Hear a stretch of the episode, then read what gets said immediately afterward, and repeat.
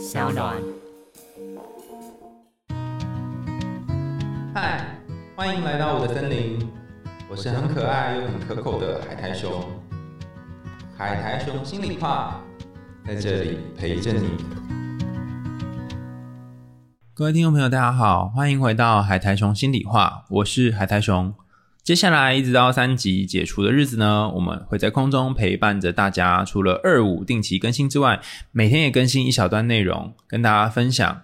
然后我们可以一起度过这个疫情蔓延的时候。我相信在黑暗的森林里面，我们都可以一起手牵手走出去，看到另外一个美丽的天明。今天要跟大家聊的是有关于匮乏的心灵跟吃进去的东西。有些时候，我们吃了好多好多东西，是为了满足内心的匮乏。在前一次，我们有跟大家分享，如果你心情很糟的时候，可以透过吃东西让自己心情好一点点。但这里有一件事情要注意的是，我们并不是囫囵吞枣的，然后把东西硬塞到自己的食道里面，而是要慢慢的仔细去品尝食物。在疫情蔓延的时候，许多人会去呃采买一些大量的食物回来，然后在家里面一边看着剧，然后一边囤积这些食物到自己的身体里。但没想到，这其实是伤害自己身体的一个方法。为什么会这样呢？人在内心感到匮乏的时候，最容易做两件事：一个是买东西，另外一个是吃东西。除了买东西跟吃东西之外，还有一种是两者的组合，叫做买很多东西，然后一口气吃吃光光，两个愿望一次满足。之前我的老师告诉我一个秘密。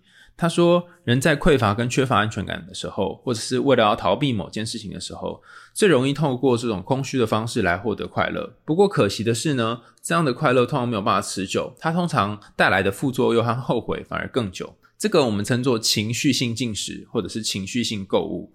在你心情不好的时候，吃了过量的食物。买了重复或是完全用不到的东西，只因为那个拥有的感觉，让你暂时压过了内心对自己的厌恶感跟空虚感。如果你也是这样的人，当你因为疫情的关系，所以在家里面做了一段很长的时间，只好一直上网买东西，一直买东西回来吃哈。如果你也是这样的人，那该怎么办呢？下面有几个方法分享给大家参考看看。第一个方法就是用二选一取代不吃。倘若今天呢，你打算订外送。可是外送有两三样饮料，你都好想喝，怎么办呢？有一句话叫做“小孩子才做选择”，哈，全都要，你可以通通都选。但是你全都选的意思是说，你也要把热量全部吃进肚子里面哦。此时呢，不是只有小孩才做选择，大人也可以做选择。你可以思考看看，哪一个对你来说是你觉得目前的热量可以忍受的，或者两个如果一定要选一个吃，而不是不吃的话，你会选哪一个吃？那这个想法我觉得蛮有趣的，在于你并不是叫自己不要吃东西，因为那个压抑的感觉其实是很不好受的，你甚至会越压抑越想吃。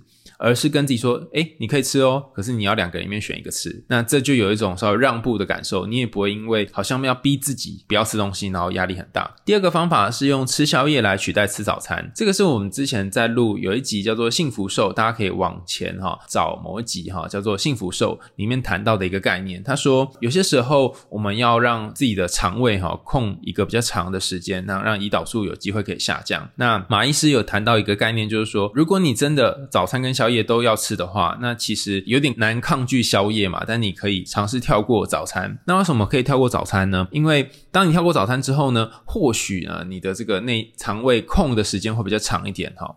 那当然也有人支持，就说不能一定要吃早餐哈。没吃早餐其实长期下来对身体会有不好的影响哈。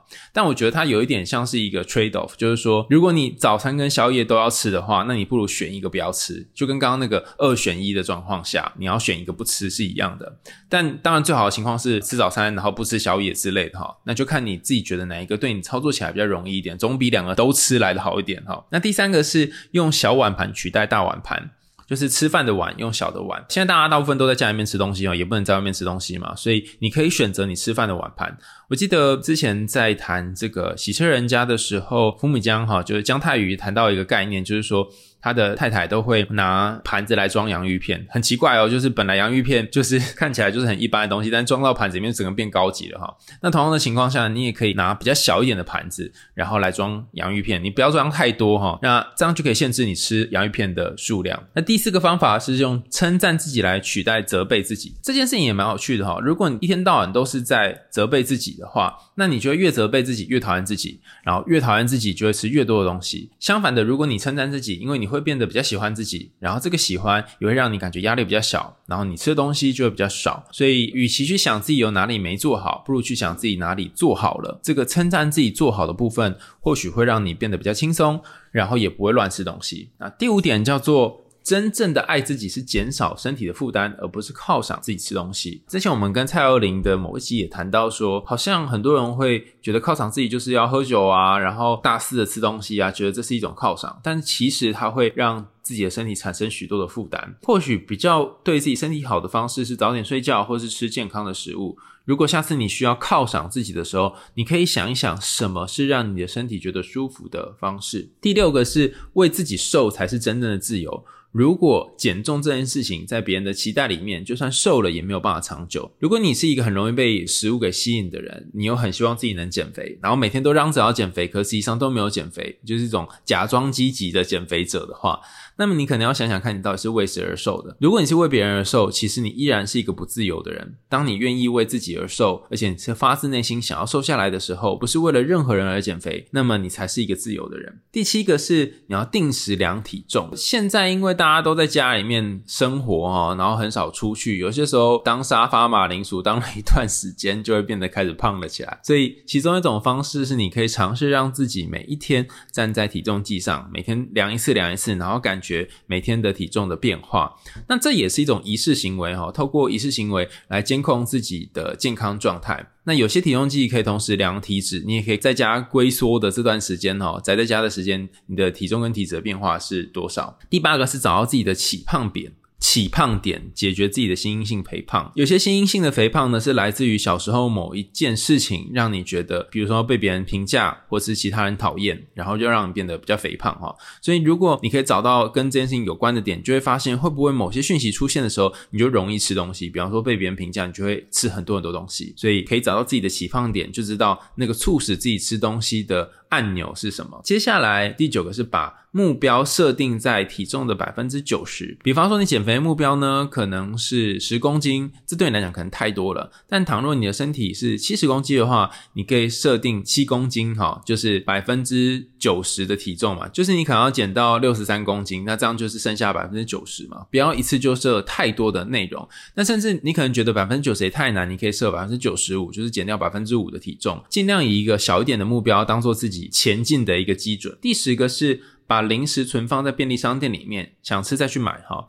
那现在由于疫情的方式，你可能没办法存在便利商店里面，想去再去买哈。但你可以把它存在一个你家某个很困难拿到的柜子，你要去拿的时候都要翻山越岭，这样你就不会一直想要去吃这个零食。那正所谓解铃还需系铃人，小丁做事小叮当啊。如果你要改变过去自己用吃东西来填补自己匮乏的方式呢，就是要意识到自己正在做这件事情，你要意识到自己正在吃东西，让自己。自己心情好一些些，但是你也不需要苛责自己，不需要要自己一次。就强迫改掉所有情绪性进食的习惯，因为如果你强迫自己要赶快变好，强迫自己赶快变健康，这反而会有更多的压力。表面上看起来虽然可以维持一阵子，不过你很快就会崩坏了，反而会打回原形。所以我们可以从小地方开始，从购物车里面拿走一样东西，或者是稍微感受一下自己可以控制欲望的心情。你可以买一样多的食物，但是减少吃东西的速度。